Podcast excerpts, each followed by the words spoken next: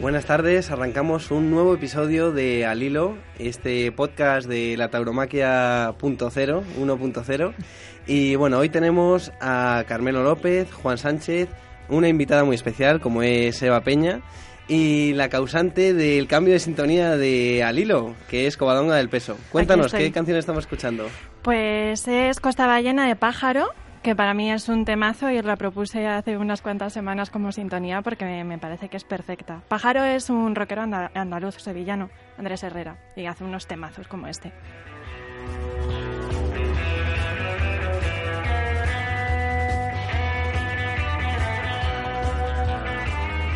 También tenemos con nosotros a Pablo Cobos. Buenas tardes, Pablo.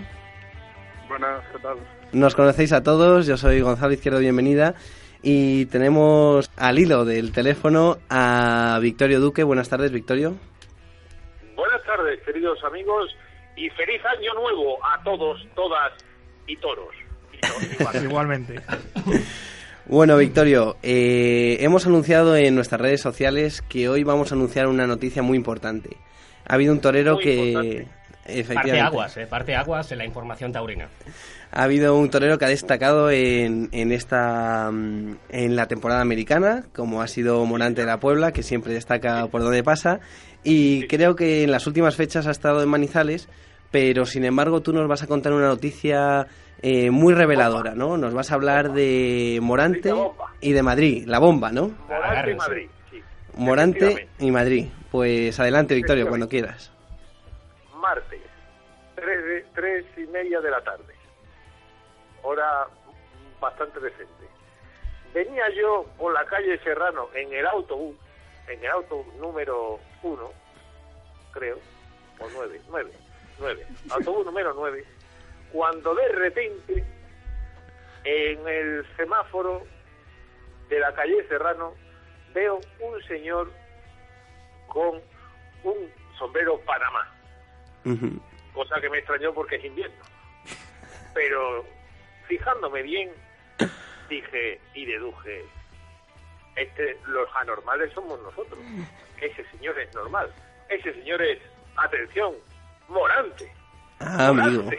Morante en la calle Serrano, a las tres y media de la tarde de un martes de enero.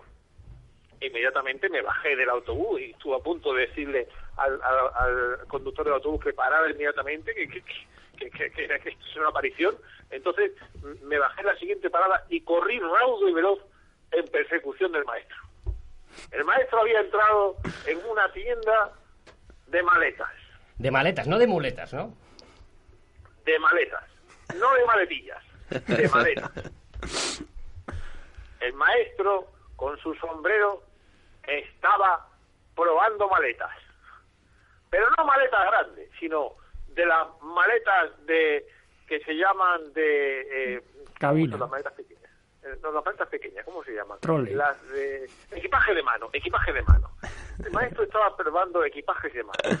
Yo me acerqué mm, con la reverencia que merece el aficionado entregado a la causa morantista y le pregunté eh, bueno antes me presenté hola maestro qué tal hombre Victorio qué haces no pues por aquí que pasaba y he visto que estaba usted aquí en la tienda y he dicho, voy a saludar a Gran Morante, pero ¿es usted o es un doble? Porque usted estaba ayer en Manizales. América ¿O es su doble? Dice, el de aquí soy yo, el de allí es otro.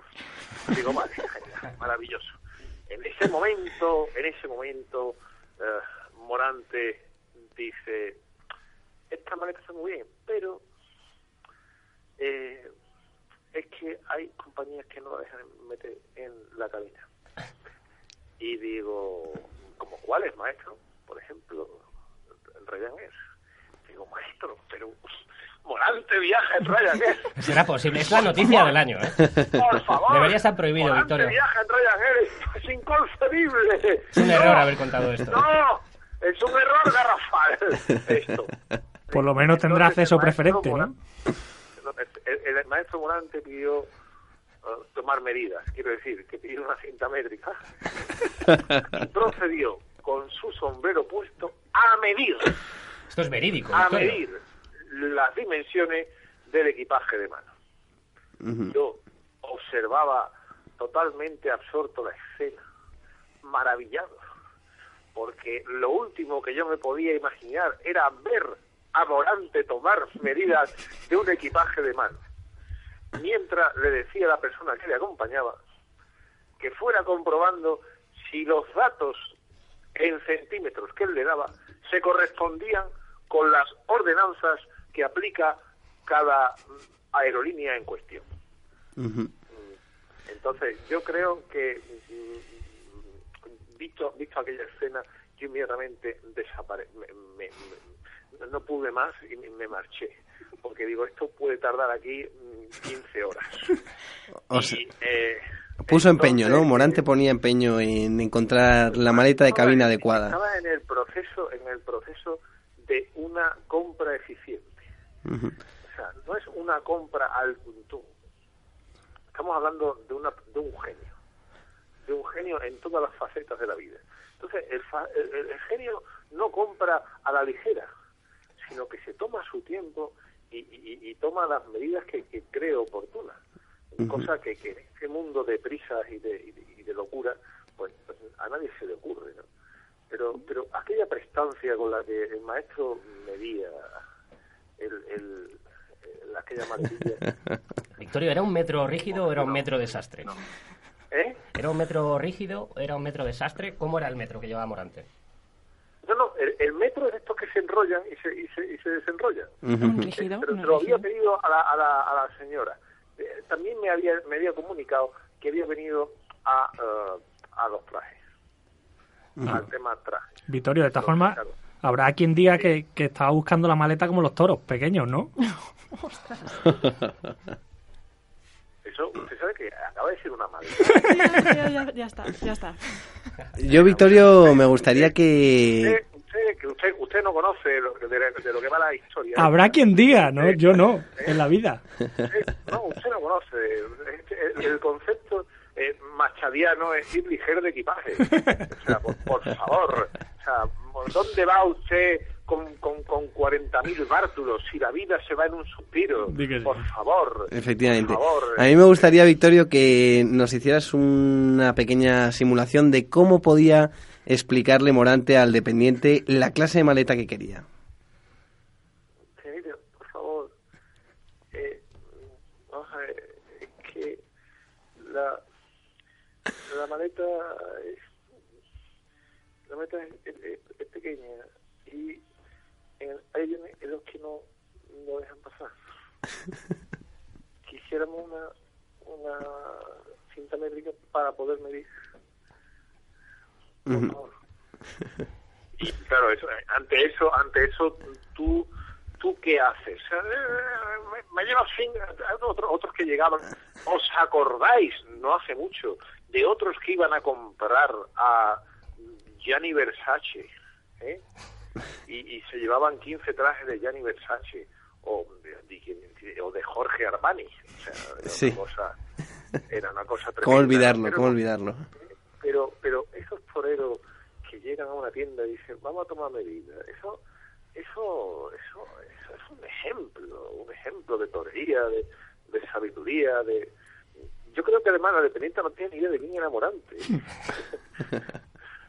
cosa cosa normal en este en este mundo de, de ignorantes no pero eh, Victorio. ya te digo dime. Digo estamos hablando hablando de, de, que ha dicho ¿quién, quién, quién ha sido el que ha dicho lo del toro pequeño lo dicen por ahí lo dicen por ahí. Ha tirado la piedra pero ha escondido la mano eh no mira mira mira. El, maestro Pepe Luis Vázquez padre padre ¿eh? decía con acierto que lo importante lo peligroso de los toros no es el tamaño. Los toros son como las balas. Lo importante y lo peligroso es la velocidad que llevan. Toma usted buena nota, joven. Victoria, después de la noticia mm, más importante, creo, de lo que llamamos de año, ¿no? Que es esta, mm, esta compra de Morante en la calle Serrano. Eh, de, la, maleta. tenemos, la curiosidad, tenemos esa curiosidad de qué consejo le podía haber dado otro maestro admiradísimo por nosotros, que es Emilio Muñoz, a la hora de comprar una maleta que se adecue a las características que, requiere cada aerolínea. Hombre, bueno, yo te voy a decir una cosa. ¿eh? Lo, importante de una maleta es que te quepa todo. ¿Qué hay que llevar, maestro? Imprescindible. El cepillo de dientes.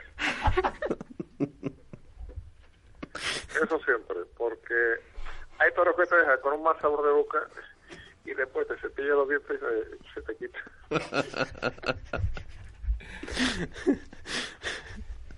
nos quedamos sin, palabras porque es el consejo, mm, posiblemente el mejor consejo que hemos oído de un torero a otro, pero seguro que al maestro Curro no, no le haría mucha gracia eso de la cinta métrica, ¿no? Hombre, antes, antes siempre había gente que, que los toreros de categoría, o tenía gente que te llevaba la, la, ayuda que te llevaba las paletas y esas cosas. Yo no entiendo la verdad que eh, si, si tú no puedes eh, eh, un torero de verdad si no te cabe te, factura eso siempre se ha hecho y cuánto hay que pagar pues se paga pero eso eso de de ir, de ir así vamos que nos vamos eso eso no puede ser cuando uno se considera figura del torero ¿Y el maestro Espartaco recomendaría a Morante viajar en Ryanair o no? Bueno, la verdad es que es, es muy complicado. Eh, es muy complicado. Eh, eh, viajar viajar es, importante, ¿no? Pero claro, Ryanair hace unas, unas rutas que son muy extrañas, ¿no? Por ejemplo, Sevilla-Estocolmo. ¿Qué, qué, pinta un torero en Estocolmo? ¿no? sobre todo porque la plaza de Estocolmo está cerrada y hace frío. Entonces, es, es, es muy desagradable poder torear en Estocolmo con, con 15 grados, 30 bajo cero, es muy desagradable, más que nada por el frío que se coge los pies. Muy grande, Victorio. Muchísimas gracias por tu aportación. ¿eh? Es insuperable. Las historias de Victorio es el hombre capaz de encontrar la historia donde no existe. ¿no? Eh, esa maleta la verán en México, Victorio, no existe? donde no existe para otros. ¿no? Esa maleta la verán en México, en el aeropuerto, dentro de poco. Es un hecho real. Un hecho real. Calle Serrano, Madrid, tres y media de la tarde del pasado martes, 10 de, de enero, 10 de enero. La tienda es de una marca que se llama Rimova, creo, que son una, unas maletas muy caras. Y Victorio, cuando llegue Morante a México, la típica foto del aeropuerto, lo veremos seguramente pues eh, empujando esa, esa maleta. Así que vamos a estar bien atentos porque cuando el arte hace una compra y Victorio está presente, pues qué mejor notario de la actualidad que él, ¿no? Efectivamente. Pues Victorio, muchísimas gracias. Un abrazo muy fuerte y a cuidarse, que te queremos ver pronto por aquí. Venga, un abrazo. Un abrazo. Un abrazo muy grande. la maleta,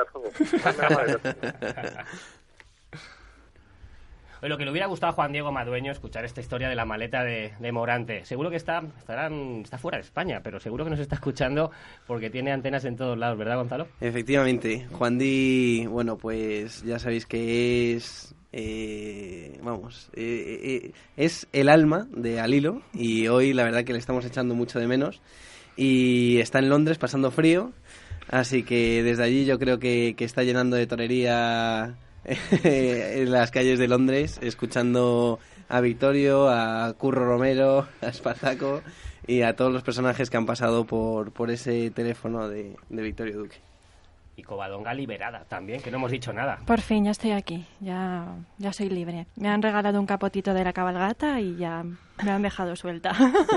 Como es que se fue a limpiar la estatua de Ponce y por fin pudo escapar. Bueno, Eva, te toca un saludo, ¿eh? Como espectadora de lujo. Sí, encantada de estar aquí con vosotros. Además, eh, he venido porque yo estudié en esta universidad y me hacía muchísima ilusión volver a estos estudios de radio donde yo soñaba con estar alguna vez aquí y estoy aquí gracias a vosotros, encantada. ¿Y qué ha cambiado de estos estudios, de tu época ahora? ¿O están como siempre? Hombre, cambiar, claro, cambias porque, porque evolucionas ¿no? en la vida, pero yo creo que la ilusión sigue, sigue igual, las ganas de trabajar, la radio además es que siempre fue mi medio y bueno, si alguien busca por ahí una periodista para la radio, pues yo encantada de la vida, ¿eh? pues como es el momento de las publicidades, eh, yo me gustaría darle una buena en este podcast una vez más, una vez más al gran trabajo que hace Carmelo, que hemos tenido el maratón errado eh, después de la emisión de Juncal eh, la semana pasada, en, la Semana de Reyes. Y ha sido un regalazo, Carmelo, ¿eh? Qué pasada. Bueno, el regalo pues lo hace Toros Televisión cada año y también lo hace 12 Frames pues, produciendo esta, esta serie. Está bien porque cada vez que se empieza mm, el año no necesitamos renovar la, la energía, las esperanzas y está muy bien que un domingo, que suele hacer frío, además el día del maratón, pues parece que la, que la afición está llevando muy bien eso de pasar 15 horas seguidas en una ganadería. Vamos, la, enhorabuena hay que dársela siempre a los ganaderos que nos facilitan el trabajo y que hacen que todo sea mucho más sencillo, porque, claro, grabar toros bravos, eh, como comprenderán los actores, son los más imprevisibles que, te puedes encontrar, más aún que los propios actores. ¿eh? Ya, pero hizo la vuelta, la vuelta a la normalidad, y aquí es después de Reyes, la hizo mucho más llevadera. La verdad es que alguien comentó por ahí que no hacían programas nuevos, pero joder, la verdad es que la programación de la semana pasada estaba genial. A mí con Juncal entre diario me dieron la vida. la verdad es que sí. es verdad que, bueno, pues el tener esa ilusión de querer ver el siguiente capítulo, aunque todos lo hayamos visto. Sí, claro. Pero es que es una serie, para mí, es de las mejores cosas que, que se ha hecho en el mundo del toro y, tenemos que aprender mucho de, esa gran producción y de ese eh, gran genio que fue que es Jaime Darmiñán y que se volcó con, con el toreo en, en aquella serie. la semana pasada de Canal Plus Todos fue apuesta segura. Completamente. Que hay, señores y señoras de los pies a la cabeza y esto es una señora serie desde la cabecera de Vainica Doble hasta el copy. Es inmejorable. Ya lo creo. Bueno, Pablo, eh, me imagino que habrás estado un poco desconectado de la actualidad en tu viaje, como, como comentamos que, ibas a, que no ibas a estar presente con nosotros unos cuantos programas, pero sabrás que, que, bueno, pues ahora se está batiendo el cobre los empresarios por, por la plaza de Málaga, por tu plaza, y bueno, eh, no sé si has podido informarte de algo y saber cómo está la situación ahora mismo de esa licitación. No, si te digo la verdad, no, no sé absolutamente nada. Eh, o sea, allí no he tenido tiempo, llevo aquí dos días y no tengo la cabeza en otro sitio ahora mismo, ¿no? Bueno, en otro sitio, allí todavía. Claro. No es como Juan Diego con la caldota, pero bueno, pues parece que, que se presenta en un mismo bando eh, Tauro Delta con, eh, con Simón Casas y Nautalia y, bueno, pues llama mucho la atención. Y Pajés, ¿no? Y, Pajés, y Matilla, ¿no? y Matilla. O sea, eh, se han unido Valencia, Valladolid. De very best. Efectivamente. Eso es un eh, monstruo con muchas cabezas. Y es que al otro lado del ring está Bailleres con los Chopera. y bueno, pues parece que, que aunque hay otros licitadores y, otros interesados por, por conseguir la plaza, eh, pues bueno, pues va a estar entre estos dos grandes monstruos empresariales, por llamarlo de alguna forma. No, llámalo, llámalo. Y, y al fin y al cabo, a mí lo que más me choca es esta unión de Nautalia Tauro Delta, porque, bueno, pues no deja de ser, después de lo que ha pasado en Madrid, pues no deja de ser llamativo que dos bandos tan enfrentados y que parecía que podía haber habido algún tipo de suspicacia de haber ido por detrás eh, en, el, en el concurso de Madrid, que ahora se presenten juntos, pues bueno, está claro que que les une un enemigo común como es eh, Bailleres y, bueno pues pues está así la cosa Pablo. Te informamos. No sé yo no sé se me ocurren solo dos frases no para, para opinar sobre todo esto. Y una es la de siempre no sobre todo los empresarios taurinos que eh, poderoso caballero don dinero y luego en la mezcla está el demonio no entonces bueno, donde dije digo, digo, Diego, con tal de poder seguir amasando. Y luego eso, ¿no? Y luego a mí no me hace ninguna gracia, ¿no? Tanta, tanta gente eh, tan dispar y no sé, no lo veo claro.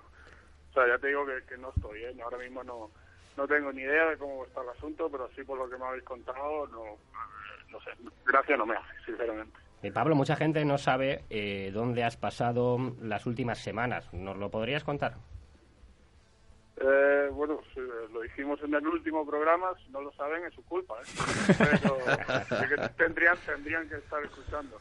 No, estado, bueno, me fui, empecé, empecé el año en Irak, pasé allí Nochevieja y bueno, y he vuelto hace un par de días. bueno, y nada, contando un poco el, cómo está allí el asunto de la batalla contra el Estado Islámico y cómo intenta el, gobierno, bueno, el ejército iraquí, pues recuperar la, ciudad de Mosul, que es ahora mismo el, bastión del Estado Islámico allí en, Irak. ¿Has empezado ya a editar o, todavía no?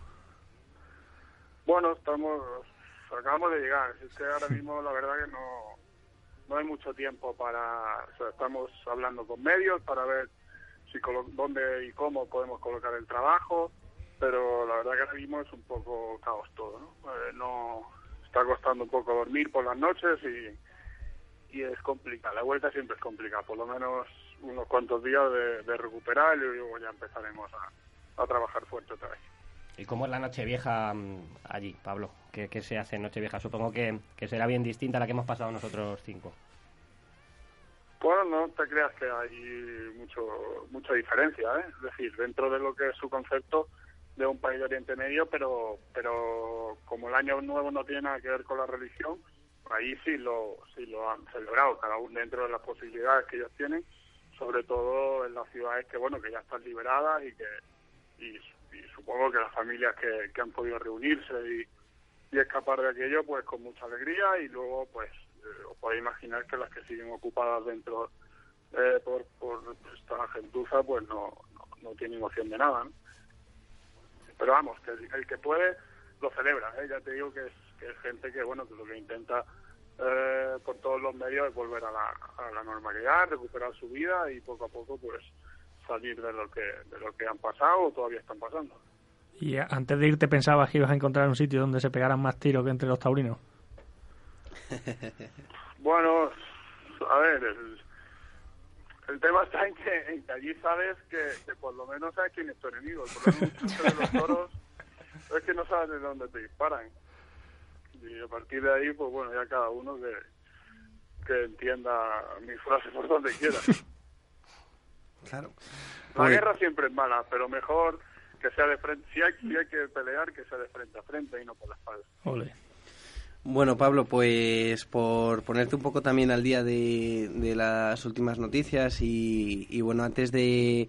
Eh, yo creo que este podcast puede servir un poco de transición o de punto de inflexión porque aunque hoy vamos a abordar bastante la, la, actualidad, un poco la idea es que al hilo cada vez aporte cosas nuevas a los aficionados y, bueno, pues vamos a, a iniciar una serie de, de, programas en los que hagamos un poquito más trabajo de producción y sea menos eh, comentario o tertulia de, de, la actualidad, ¿no? Aunque siempre va a haber tiempo para el día a día. Y bueno, no sé si sabes que, que bueno, ha habido varias desavenencias taurinas en los últimos días, de apoderamientos especialmente. En las últimas décadas. es verdad, llevamos unos meses que, que no paran de, de romper eh, bueno, estos contratos. Y, bueno, pues el último ha sido un torero del gusto de, este podcast, como es Diego Urdiales, que lo ha dejado con la FIT. Y, es, ha sido muy reciente, fue ayer y, bueno, comentábamos que, que, solamente ha durado una temporada e incluso apuntábamos que apuntábamos que no sabíamos si cuando firmó el contrato del apoderamiento eh, la FIT se había dado cuenta que Urdiales eh, es menor de alternativa que Morante la Puebla, ¿no? Que, que, comentábamos entre risas que, que quizá eh, pensaban que, que, le podía abrir, cartel al, al maestro de la Puebla. Así es, Morante alternativa 97 en Burgos y Diego Urdiales 99 en Dax. Va por delante Morante, ¿no? Aunque a veces no lo parezca, es verdad.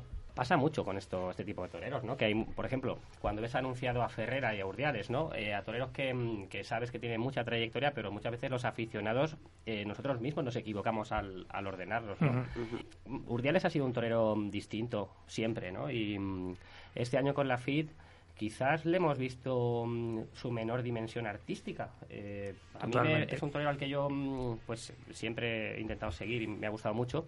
Y parece como que no le sienta bien eh, estar al lado de una gran empresa. No sé exactamente por qué, ni son, si son circunstancias concretas, es un tema de suerte, pero parece que las cosas no han rodado como ambos esperaban, ¿no? Es, yo lo, no sé si lo veo normal, pero hasta cierto punto mm, me parecía previsible, ¿no? Por cómo concibe uno el toreo y por cómo concibe esa empresa el toreo. Yo soy muy de Urdiales, la verdad. Y creo sinceramente que desde el año pasado está atravesando por un bache bastante profundo. Yo creo que el año pasado había mucha expectación, sobre todo por sus tardes en Madrid, y no hubo resultados y yo creo que desde entonces está de capa caída. Me encantaría que esta temporada nueva viéramos otro, otra dimensión de Diego, como la que vimos, por ejemplo, en 2014, pero sí que es verdad que está atravesando por un bache y yo creo que se veía venir. Yo, yo es algo que no entendí muy bien, ese cambio mm, de un extremo al otro, de la independencia a la dependencia total. Eh, y la verdad es que al final el resultado pues ha dado la razón a los que pensábamos así. Es verdad que es solo un año y que no pues sabe pues lo que dice Coba, el bache puede ser puntual y, y que ha coincidido, pero tampoco extraña a nadie, yo creo que haya sido solo un año. Hmm.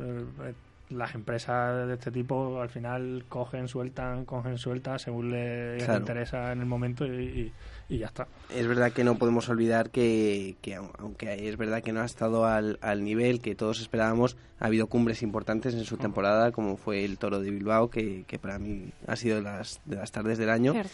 Y, y quiero recordar un poco al hilo de lo que decía Carmelo, eh, en otra ocasión, otra temporada que tuvo la oportunidad que todos los aficionados esperábamos fue cuando la apoderó Santiago López, no sé si os acordáis, y pasó una cosa un poco parecida. de Fuente Imbro en Valencia y toreando antes de llegar a San Isidro. Bueno, siempre ha habido toreros que han empezado la temporada un poquito más, más bajos de lo que podían estar luego en julio, agosto, ¿no? Eh, hace unos años, eh, no por poner ejemplos, ¿no? Pero a todos se nos viene en mente pues que Pereira a partir de julio mm, pues prácticamente no dejaba de salir a hombros mm. hasta, hasta final de octubre. Em, es que un torero es tan complejo que analizar esos factores desde fuera parece muy difícil, pero sí, una cuando las temporadas han estado como preparadas para, mm, para Diego sí, esa necesidad, mejor, la necesidad de triunfar y sin esa presión o o eh, esa necesidad, sí, sí, esa es la palabra, claro. Y con los aficionados esperando el toreo sentido y el toreo profundo pues de, Diego, eh, es que es muy difícil. Es que torear así es muy difícil. Torean cuatro o cinco mm, matadores en todo el escalafón y pues tres, cuatro tardes al año, ¿no? Entonces es complicado, pero sí que es verdad que, mm, ha sido un torero que, por lo menos los principios de temporada no han sido nunca muy, muy rotundos, ¿no? Quiero aprovechar para traer a, esta tertulia un debate que tengo interno y, y, bueno, pues me gustaría exponeros a ver qué, qué opináis.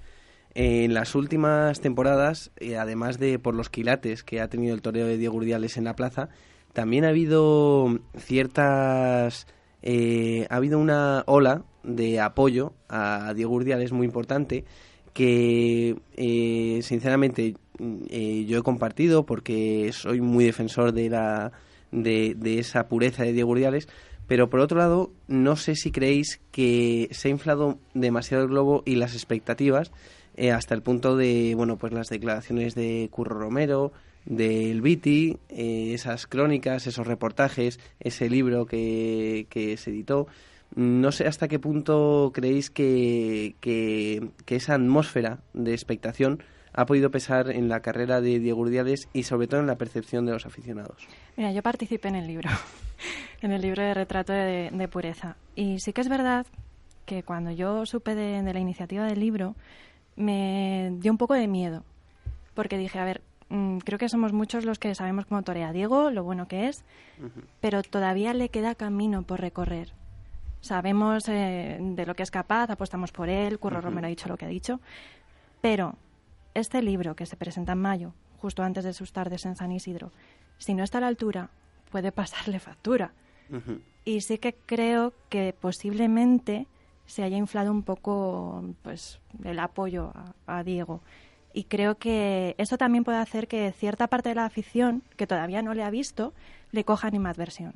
Y yo lo, lo veía venir incluso antes de que se editara. Pero evidentemente yo soy de Diego y me presté encantadísima y lo volvería a hacer. Lógicamente. Sí, yo mm, sí, es que estoy de acuerdo con Coba. Yo creo que eh, que haya tanta gente con gusto por, por Diego hace que otros muchos también tiendan a, a, lo contrario, a dar el palo. Y mm, no sé, quizá el problema es eh, no la expectativa de buen toreo, que o sea, sino de que eso sea permanente y se sienta tarde y lidere el escalafón. Pues no, o sea, quizás es que no hace falta eso. Si alguien esperaba eso de, Diego, pues creo que estaba equivocado. Yo no le veo haciendo eso ni Que estaba, estaba equivocado, claro, no sé. o sea, la expectativa de Diego es que toree con la pureza y la verdad que lo hace cuando, cuando, cuando le toca y, y ya está. Yo creo que le damos el concepto inflado a, a un valor que tiene una infinita importancia hoy en día en el toreo, ¿no? Que la expectación, que la gente esté ilusionada por ver a un torero. Evidentemente un torero cuando llega a ser destacado y tiene muchos seguidores siempre va a tener detractores y gente, como decía Coba, que le puede empezar a molestar que, mm, pues que se hable mucho de él. Pero yo creo que evidentemente el, el interés, la atención del público es un arma de doble filo, pero nunca me parecerá que Diego Urdiales ha sido inflado. De hecho, es un torero que mm, posiblemente sea capaz de dar mucho más de lo que hemos visto este año pero mm, ese concepto del toreo tan puro eh, pues está demasiado pegado al alma, ¿no? Entonces esas mm, personas tan sensibles eh, posiblemente eh, evidencien sus malos momentos mucho más que otros toreros. Em, a mí lo que me gustaría es que hubiera 100 Diego Urdiales, con esa atención y con esa atmósfera, porque creo que lo contrario es lo que prácticamente lo que tenemos hoy, hoy en día, tarde tras tarde, ¿no? Eh, personas que sí, que van a un festejo taurino, pero que es muy difícil que se hagan partidarios acérrimos de un torero, los morantistas, ¿no? Pues nosotros siempre eh, creo que nos agrada toda su existencia, aunque alguna vez pues, pues podamos tener una broma o podamos tener un comentario, pero mm, son parte del, de la fauna taurina y yo creo que mm, su existencia es positiva. Evidentemente, por eso estamos aquí opinando de ellos, ¿no? Pero a mí, a mí me gusta personalmente que haya, mm, que haya ambiente alrededor de un torero y que haya expectación, porque no es nada fácil eh, suscitar la atención eh, de tanta gente hoy en día con un matador de toros. Además, yo creo que es que el problema es que se miden dos cosas distintas, porque, o sea, entiendo perfectamente el debate y me parece muy, muy, bueno, sacarlo, pero eh, cuando se dice se infla, se infla por resultados, pero la gente no sigue a Diego Urdiales por resultados, lo sigue por concepto, lo sigue por toreo. Entonces, decimos inflar y parece claro, que es hacerlo más grande no, no, no, no, no, claro. claro, la gente está siguiendo un concepto y una verdad y, y, y, y el que dice que o repone que está inflado es pues porque no ha tenido resultados en, número, en orejas, salidas por la puerta grande. O sea, en el toreo habla de ti un futbolista que haya hecho historia, Pelé, por ejemplo, y todo el mundo lo bendice, ¿no? Aquí te, da un halago Curro Romero y lo que hacen es que te dan con la, con la vara. Y no solo, no, es así, ¿no? no solo de palabra, porque no se pierde una. O sea, lo, lo, refrenda cada tarde, o sea, no es una cosa que dijera o se le ocurriera porque le viera una tarde y, es que no se pierde una, cada vez que torea lo es en la grada. Si el maestro coge el coche, yo creo que no hay, no hay más que hablar. Hombre, sí, yo lo que, lo que quiero decir es que es un torero, eh, para mi gusto, pues tan importante y tan fundamental, eh, que respeta tanto los cánones y la esencia del toreo, que algún, en algún momento haber tratado de forma frívola su concepto por querer ensalzarlo de más, eh, ha podido perjudicar un poco la percepción de los aficionados pero sin lugar a duda, como tú dices, y yo creo que todos coincidimos, que en lo que es como torero, en su concepto, es perfecto y yo creo que es un referente para todos. Claro, lo que es innegable es que los resultados luego no han acompañado eh, ese gusto que tenemos por él, entonces pues siempre va a haber debate. Pero sí que es verdad que yo sé de gente que le tiene tirria directamente, pero mm. además que me lo han confesado, o sea, es que yo no, no puedo con él, no puedo porque no veo para nada lo que se está comentando de él. Sin embargo, en Madrid ha sido un torero muy, muy querido, incluso en las horas bajas y cuando venía fuera de feria y en momentos eh, pues que no tenía esta atmósfera como, como intentaba describir antes en Madrid siempre le han apoyado mucho. Ha sido un torero muy esperado y muy respetado por la afición de Madrid, ¿verdad? Hombre, es que ha tenido tardes importantes. A ver, en número de orejas y de, pues evidentemente no para nada. Pero yo me estoy acordando, por ejemplo, de la Feria de Otoño de 2014 con toros de, no sé si ahora mismo de Adolfo o de Victorino, creo de Adolfo y yo salí encantada con Diego. O sea, yo no, yo no me acuerdo de, porque los aficionados, los aficionados sois mucho de, de, acordaros de una faena exacta, ¿no? Yo soy aficionada pero de sentimientos. Yo me acuerdo de lo que me transmite. Me acuerdo a lo mejor de un muletazo, pero no de la faena completa ni de cómo fue el toro. Y yo recuerdo que esa tarde salí encantada con Diego. Encantada. Y ha tenido determinados detalles muy puntuales, pero que dicen, es que yo vengo a la plaza para ver esto. Claro. Esto, nada más. Yo creo que eso diferencia a Diego Urdiales de otros toreros. Yo creo que hay toreros que gustan la afición y hay otros que hacen afición. Efectivamente. Y Diego Urdiales es de los que consigue grabarte en la memoria eh, esa pureza del toreo. y estoy completamente de acuerdo contigo, que es verdad que nosotros muchas veces estamos eh, en la minucia de la fecha, en el número de muletazos o en el número de enganchones, pero es que hay toreros que son capaces de superar todo eso para grabarte para siempre eh, una esencia o una forma de entender el toreo. Es que este mismo San Isidro, que yo creo que todos estamos de acuerdo que ha sido un mal San Isidro de Diego Urdiales, yo recuerdo una tanda de naturales a, aquel sobrero que de buena vista y eso no se me va a olvidar y ha sido una mala feria eh, sin ninguna duda vamos para para para Diego Urdiales pero y eso no te pasa con la mayoría de, los toreros. Un factor a tener en cuenta es que tampoco ha tenido mucha continuidad en su carrera, ¿no? Desde que hace 10 años eh, creo que salió ese toro en Logroño de Victorino nunca me acuerdo si es molinito o molinero, pero... Yo creo que es molinero, me parece. Sí, venía de un molino que lo indultó Diego Urdiales, pero que en ese momento estaba desahuciado el torero completamente. También hay que poner en valor que, mm, que, está toreando con toreros que en esos años mataban 80 corridas de toros.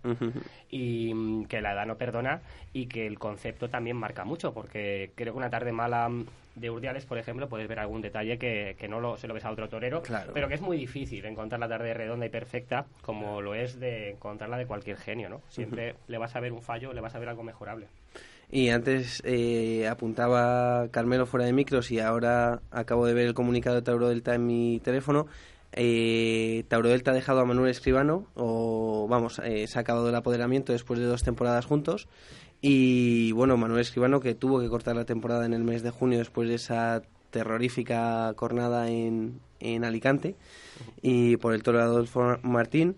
Y, bueno, pues, pues otra desaveniencia, como antes indicábamos es el periodo no propicio, pero sorprende un poco, ¿no? Que en plena recuperación y con esa reaparición en la que todo el mundo yo creo que, que tiene que estar con Escribano, porque ya lleva mm, tres fechas de nacimiento, yo creo que no es fácil, y parece, parece una noticia que, sorprende, ¿no? Pero hoy en día es que las parejas terminan, ¿no? Se divorcian, es lo normal. Sí, lo que pasa es que en este caso yo creo que incluso, o sea, no sé, aún no, sé, no he leído nada, yo lo solo he escuchado a vosotros, pero incluso Escribano mm, quizá ya no le conviene tampoco ser apoderado por Tauro Delta. Él era apoderado por una empresa que tenía Madrid y ahora ya no tiene Madrid, pues a buscar otra cosa. Claro. Sí, hombre, puede ser que, que antes, al tener ese. estar más o menos acomodado porque te apodera la empresa de Madrid, ha llegado a matar la corrida de la prensa y, bueno, pues eh, le han hecho campañas importantes estas dos últimas. Pero, pero bueno, yo creo que es un torero muy interesante. Creo que todavía tiene que rentabilizar el indulto de Sevilla porque, para mi gusto, estuvo perfectamente a la altura del toro y y yo sé que, no todo el mundo lo considera, pero a mí sí me lo parece. Y, y yo creo que todavía tiene que ver recompensa tanto a eso como a lo que apuntaba Carmelo, que es que hasta a punto de perder la vida hasta en tres ocasiones, eh, bueno, en dos ocasiones, perdón, y, bueno, pues es un torero necesario para esta temporada de 2017. Un torero que tiene su sitio y que tiene un mérito tremendo, que llevaba sin torear no sé cuánto tiempo y, le pusieron en una de Miura de un jueves a un domingo y le cortó dos orejas a un toro. Se fue a Porta Gallola todas las tardes que... lo pusieron con Cuadri, con Miura. Es que sí, a Escribano le quitan el sitio para bajar la chapa y, cerrar el toreo, porque sería inconcebible. Y más cuando uno da la vida y cuando, mm, eh, bueno, pues yo gracias a, mi trabajo he podido conocer cómo ha sido la, recuperación de, de Manuel y, es, tremendo, es muy duro ver cómo, cómo, el pie poco a poco va cogiendo fortaleza, pero es mucho sufrimiento, son muchísimas horas y solamente un torero podría salir de algo así. O sea, mm. solamente un torero podría volver a ponerse un traje de luces porque a cualquier persona que nos sucediera lo que le pasó a Manuel Escribano en Alicante, posiblemente no volveríamos a... A soltar una muleta, vamos. Bueno, impensable. Yo creo que ni, que ni, ni siquiera entrar a una plaza de toros. Claro. O sea Sí, ¿no? yo lo estaba pensando y estaba comparando también la situación de David Mora. Es exactamente la misma. Recuperarse de una jornada tan dura que incluso le ofrecieron dinero por no reaparecer. Le, dijeron, creo que es seguro, me parece que fue, que si no reaparecía le daban X. Pablo, tú le, le querrás ver en Málaga, ¿no? Yo quiero ver a todos los toreros que no sean siempre los mismos, todo lo que sea un poco de variedad. ¿A quién quieres ver, Pablo? Tienes un cartel que te haga ilusión. Bueno, a mí siempre José Tomás lo quiero ver, pero a partir de ahí, no sé, la verdad que sí me gustaría que salieran bien las cosas y ahora que estáis hablando, pues, por ejemplo, de Urdiales, ahora que aprovecho que está Eva ahí y nos peloteo, también me gustaría ver Urdiales con Paco, con Paco Ureña y, por ejemplo, pues me gustaría, que ya lo dije cuando hablamos hace unos cuantos programas de lo que me gustaría ver eh, y metería, por, qué no haría a David, a David Galván, ¿no? Y estos tres en Málaga con una con una ganadería interesante, ya que hay bastantes días de toros en Málaga para hacer una feria de agosto, eh, creo que tiene tiene cabida. no sé, por hacer un poquito algo diferente. Urdiales, Ureña y Galván, pues no está nada mal para Málaga, ¿eh? Ya lo creo. Un cartel diferente. Es un cartel al que iríamos todos. Pues sí. No, y sobre todo que, que algo diferente de lo que se suele poner allí cada año, ¿no? Es más de lo mismo, entonces pues, por variar un poco. Sí, eso es verdad. No, y además que, oye, yo entiendo que en, una, en, una, en un pueblo donde se dé una corrida, pues a lo mejor no deje esa corrida, pero Málaga tiene sitio de sobra para, para dar ese tipo de carteles. Claro. Además, si, no recuerdo mal, Pablo, allí fue donde estuvo el mano a mano entre Ordóñez y, y Dominguín Lugar, ¿no? El único que, ha habido en la historia del toreo. el verano sangriento pues, se escribió en Málaga. Ahí ya me Carmelo, ahí, ahí ya pasa esos datos no soy, no soy el, más, el más indicado, no lo sé. Si tú, si tú lo dices, seguro. Málaga era... Te creo, te creo, te creo y confío en ti. Era eh, fuero de, de Ordóñez, vamos, eh, mató muchas corridas de Pablo Romero, en, eh, tanto en Madrid como en Málaga, y, vamos, yo creo que el torero más, más querido por la afición en, en, aquella época. Organizó varios festivales, además, que, que se organizaban a principio de temporada, y, y un torero muy querido por la Malagueta. Pues... Sí, vamos, de hecho le pusieron una estatua allí que de la noche a la mañana desapareció y nunca no se supo por qué desapareció y no tenía ni idea ¿no? ¿En serio? ¿Pero cuándo más o menos? ¿Cuándo pudo pasar pues, eso? Pues vamos a ver, el año no te puedo decir, pero quiero recordar que, que, que este que Rivero Ordóñez estaba empresario, pues más o menos cuando se puso, pues si conocéis a este no me acuerdo, la verdad, no me acuerdo el año ahora mismo, no caigo. Pero vamos, sobre, por, esa época se le puso, estuvo estuvo varios años justo en la esquina por donde se entra eh, los aficionados por la mañana a Corrales. Ah, y, y, luego pues desapareció, desapareció no sé por qué. Estuvo por las dependencias de la plaza dando vueltas bastante tiempo y, alguien se la llevó y ya nunca más ha vuelto a saberse de... es como de broma, Es un episodio totalmente surrealista. se dijo que se iba a hacer otra vez y que se iba a poner una nueva de, mayor calidad a la que había, porque tampoco es que fuera una cosa, una obra de arte tremenda, pero bueno, estaba ahí por lo menos el, respeto al, maestro, ¿no? Y, desapareció y bueno, nunca más. Mira, en 2010 se quitó de sitio. Qué fuerte, pues no tenía ni idea. Pues muchísimas gracias, Pablo. Eh, Pablo, te vamos a despedir con un tuit que estamos aquí viendo todos de un gran tuitero taurino que es Alberto CH, el usuario es arroba alberto-chps y dice, le damos mucha, mucho bombo a que un famoso pise un callejón y muy poco a que un enorme profesional del fotoperiodismo como Pablo Cobos trabaje en él. Eh, nuestra admiración, Pablo, y, que puedas dormir por las noches después de lo que, de lo que has visto estos días. Bueno, ya le contesté en su momento a Alberto, ¿no? O sea, el, yo también. El bombo tiene que ser a, las historias y a las personas que salen en, ellas y a los que las contamos, pues pues sueldos dignos para, para poder seguir contándolas, ¿no? Pero no somos nosotros ni mucho menos los protagonistas, ni a quien se nos tiene que dar bombo ni, ni importancia. Yo no conocía el tweet, pero me parece perfecto, vamos. O sea, que yo se lo agradezco, Alberto, pero que no ese es el sentido de mi trabajo. el el darme bombo ni a mí ni a ninguno de mis compañeros. Ya, pero para, eso estamos los demás, ¿no? Déjanos admirarte, déjanos admirarte, Pablo. No, pero no es, no es, eso, no es eso. Lo que quiero, lo que quiero decir es que eh, yo estoy hablando ahora de Irak y parece que, que soy, yo que sé lo que soy o cómo pensáis que soy, pero yo estaba allí 15 días. Allí hay gente que lleva dos años viviendo lo que yo he vivido cada día. Y no le hacemos ni puto caso. Y perdonadme por la palabra. ya estamos acostumbrados. que, ya, vosotros sí, pero a lo mejor los que nos escuchan no. Y, y el tema es ese, ¿no? Que, que yo me está costando dormir y he estado 15 días. Imaginaros ahí dos años perdiendo toda vuestra vida, vuestra familia, vuestro trabajo, vuestra casa. Y que gritas socorro y no es que no te escuchen, es que te escuchan y no te hacen caso. Entonces, hay que ahí es donde voy, ¿no? Que el bombo no es a nosotros, sino a, a la gente que sabe las historias que de verdad lo necesitan. Pues muchísimas gracias, Pablo, de verdad, ¿eh? por transmitirnos ese mensaje, por es un placer contar contigo y aunque tú no quieras, nuestra admiración para ti. un abrazo muy fuerte. Y la semana que viene por aquí. Bueno, chicos, un abrazo. Un abrazo. Un abrazo, Pablo. Después de este testimonio que yo creo que a todos nos, eh, nos ha conmocionado o nos ha sobrecogido por lo menos, eh, yo creo que vamos a cambiar el tercio porque el mundo del toro siempre ha estado muy presente en todos los ámbitos de la sociedad y de la cultura. Y en televisión, eh, habitualmente, eh, ocasionalmente, mejor dicho, desgraciadamente ahora, eh, aparece un toro, ¿no? Aparece una forma de entender la vida que con la que nos hemos criado todos los que estamos aquí, pero hay muchas personas que ven la imagen de un toro o un transcurso de un momento de la lidia en alguna serie, en alguna película, en algunos dibujos animados y no lo saben entender o no consiguen o no lo aceptan. Y yo creo que es muy importante hablar sobre esto con naturalidad, alabar eh, todas esas producciones en las que han querido contar con el mundo del toro y quién mejor para introducirnos en este tema que Carmelo López.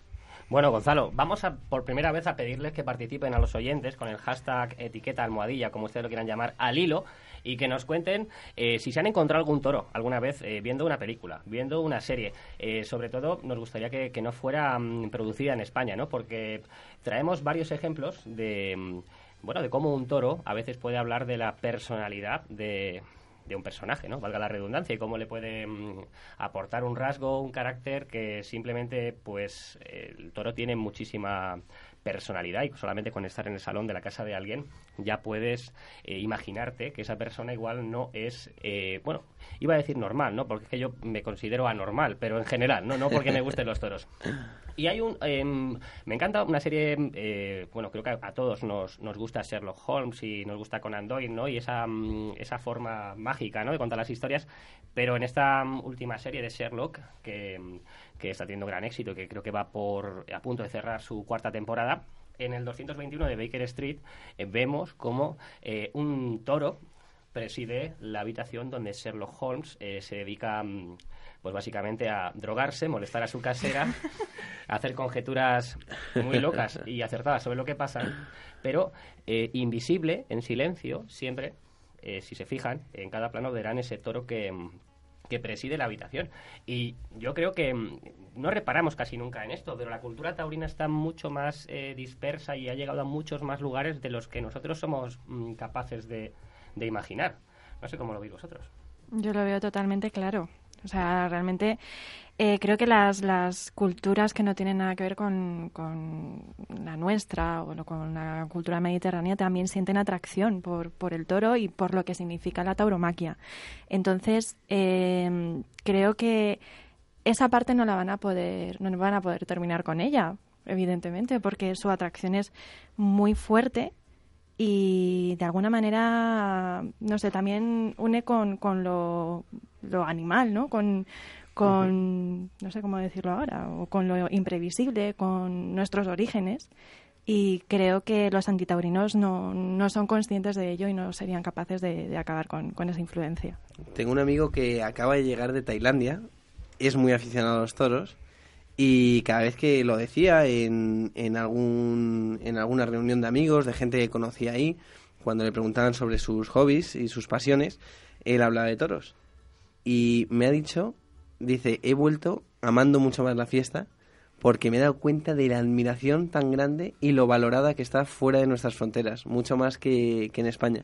Y, que le hablaban de los toreros como auténticos héroes. entonces él sacaba pecho. En cambio aquí, eh, él me decía, yo en la facultad a veces he intentado hablar de toros y al revés, ¿no? Tengo que eh, eh, pues eso, que no, no, no, la gente no te da pie o incluso no te quiere escuchar. Hay otros que sí y gracias a Dios pues, pues hay gente que todavía se interesa mucho. Pero él me, me hablaba de ese contraste tan grande de lo que es valorar una cultura, una pasión, algo ajeno a, a, lo, a lo propio que siempre ha sido mejor valorado, creo, internacionalmente que nacionalmente, porque hoy en día eh, que los toros estén en las series y las películas significa que están donde ningún antitaurino los puede tocar. Todo lo primero, porque me encantaría que, pues, no sé, si Silvia Barquero le mandase una carta a la BBC pidiendo que, que retirasen el toro, también para darse cuenta de la dimensión del personaje, ¿no? Al final, oye, yo, a mí me encantan los animales, ¿no? Eh, y creo que a todos los que estamos aquí nos encantan y, no hay ninguna duda. Lo que pasa es que igual tenemos una forma diferente de, amarlos, ¿no? Que no es dándoles besos. Eh, creo que es una forma más sincera y más racional de amarlos. además que, o sea, cuando pasa la frontera, el tema de los toros pierde eh, todo el condicionante político que hay en España. Entonces, se ve de otra manera totalmente distinta. ¿Algún otro ejemplo, Canuelo? Pues tenemos muchos ejemplos, la verdad. Eh, una de las mejores eh, series que se han hecho recientemente, que, es Fargo, que es la primera temporada, eh, aparece un toro en, en, la casa de la señora más adinerada de la temporada. Aparece un cuadro de un toro y aparte ah, preside la escena por lo menos en cuatro o cinco tomas. Eh, recordamos que le estamos pidiendo a los, oyentes que con el hashtag eh, al, hilo. nos eh, digan dónde han visto toros en las series o en las películas. Eh, Copas, seguro que se te ocurre Sí, sí, sí, tengo dos, tengo dos. Uno de ellos es una película un poco de, suspense o de terror que se llama La Guarida, de hace ya muchos años, de Haunting o de Haunted o algo así. Y recuerdo que al principio de la película, precisamente en el salón de la protagonista, había un cartel de toros en el que creo que aparece el nombre de Domingo Ortega. Creo recordar que aparece el nombre de Domingo Ortega. Y luego tengo otro, pero ya es una producción española, además bastante reciente, que hace dos años estuvo nominada al Goya a la mejor película, Magical Girl. Pues hay una parte que yo cuando la vi aluciné, en la que un personaje, la verdad es que un poco siniestro, hace una reflexión sobre la tauromaquia bastante interesante. Son como unos dos minutos más o menos. Y yo recuerdo que cuando la, estaba viendo la grabé para quedármela, pero ya no a saber dónde está. Pues la vamos a traer para el próximo día, ese corte. Vamos a traer esos dos minutos de reflexión. Y, bueno, pues ya saben, les, les mandamos deberes. Eh, al hilo. Al hilo, hashtag al hilo.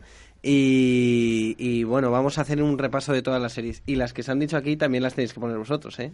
Por supuesto, tenemos cortes. Además, eh, busquen si pueden el capítulo mm, número 12 de la primera temporada de Mentes Criminales Sin Fronteras. No se habla de otra cosa esta semana, porque, eh, bueno, pues han hecho un capítulo localizado en los Sanfermines, donde unos ciudadanos americanos eh, sufren ataques sobre un asesino. Y bueno, es impresionante. Es, es que es una pieza de humor, ¿no? Porque empieza con los rebujitos el capítulo. Ostras. Y después ves, pues, mm, bueno, pues eh, instantes antes del chupinazo, eh, pues toda, mm, todas las calles de Pamplona mm, eh, presididas por banderas españolas. la inexactitud es, es, tremenda, pero hay un punto muy cabreante que lo vamos a traer en el siguiente podcast. Es un corte de audio donde van a explicar lo que es la tauromaquia ah, para los guionistas de mentes criminales. Así que agárrense fuerte. Agárrense fuerte porque en el próximo podcast tendremos esa, ese audio que también nos va mm, a dar una explicación de lo mal que estamos difundiendo la tauromaquia o lo mal que se está difundiendo para que, bueno, también yo pensaba que los guionistas de mentes criminales tenían Google, ¿no? Pero bueno, em, creo que esta, esta crítica que viene a través de, de una poca intención de hacer daño a la tauromaquia, sino que parte del desconocimiento es responsabilidad del mundo del toreo. Sí, desde luego. Pues muchísimas gracias, Carmelo. Juan, Eva, que es un placer tenerte aquí. Parece que he estado de convidada de piedra, pero he estado aprendiendo muchísimo. Pero tú tenías que haber participado más. No, no, no, no, no, para nada. Yo he venido aquí a aprender. como, venía ahí en mis tiempos jóvenes. Aprendemos de ti, Eva. Hombre, claro, no, no, Aprendemos todos de todos. y para ver cómo barruntáis aquí las opiniones. Es muy interesante, la verdad. Ya sabes que cuentas con muchos partidarios, no solamente tuyos, sino del torero al que representas, de Paco, que, bueno, pues yo creo que aquí es un torero que encaja mucho en el gusto de al hilo. Y, es un placer tenerte y ya sabes que estás invitada para cuando quieras. Muchísimas gracias, Gonzalo. Paco no usa el pico, ¿eh? Coba, muchísimas gracias y también te hemos mandado deberes ¿eh? para el próximo podcast. Tomo nota, tomo nota, los traeré hechos. Esperemos que continúes liberada y con ese capote nuevo de Reyes. Por favor. Y volverá Juan Diego, volverá Pablo y, e igual volverá Victorio, ¿eh? Ojalá, ojalá. Vamos a ver a quién reunimos aquí en el próximo podcast de Alilo. Eh, yo la semana que viene estaré, pero la siguiente me ausento porque me voy a Colombia, ya os lo aviso, voy a la vuelta de los toros a Bogotá y también a conocer la temporada de Medellín, la feria de Medellín y bueno, pues será un placer representar al hilo allí en tierras colombianas. Me ha encantado la pausa que ha hecho Gonzalo, ha dicho conocer la, ya ha dicho ya, la tauromaquia. Bueno, está bien, es subconsciente, ¿no? Que, Disfrútalo mucho. Sí, sí, sí, no, me acordaré mucho de vosotros y bueno, pues espero la Pero la maleta es, te la llevarás más grande que la de Morante, bueno, ¿no? llamaré al maestro para consultar qué medidas puedo llevarme para allá. ¿Y esto quién lo reserva ahora? ¿Quién reserva el estudio cuando tú no estés? No, yo lo reservo. lo dejo organizado.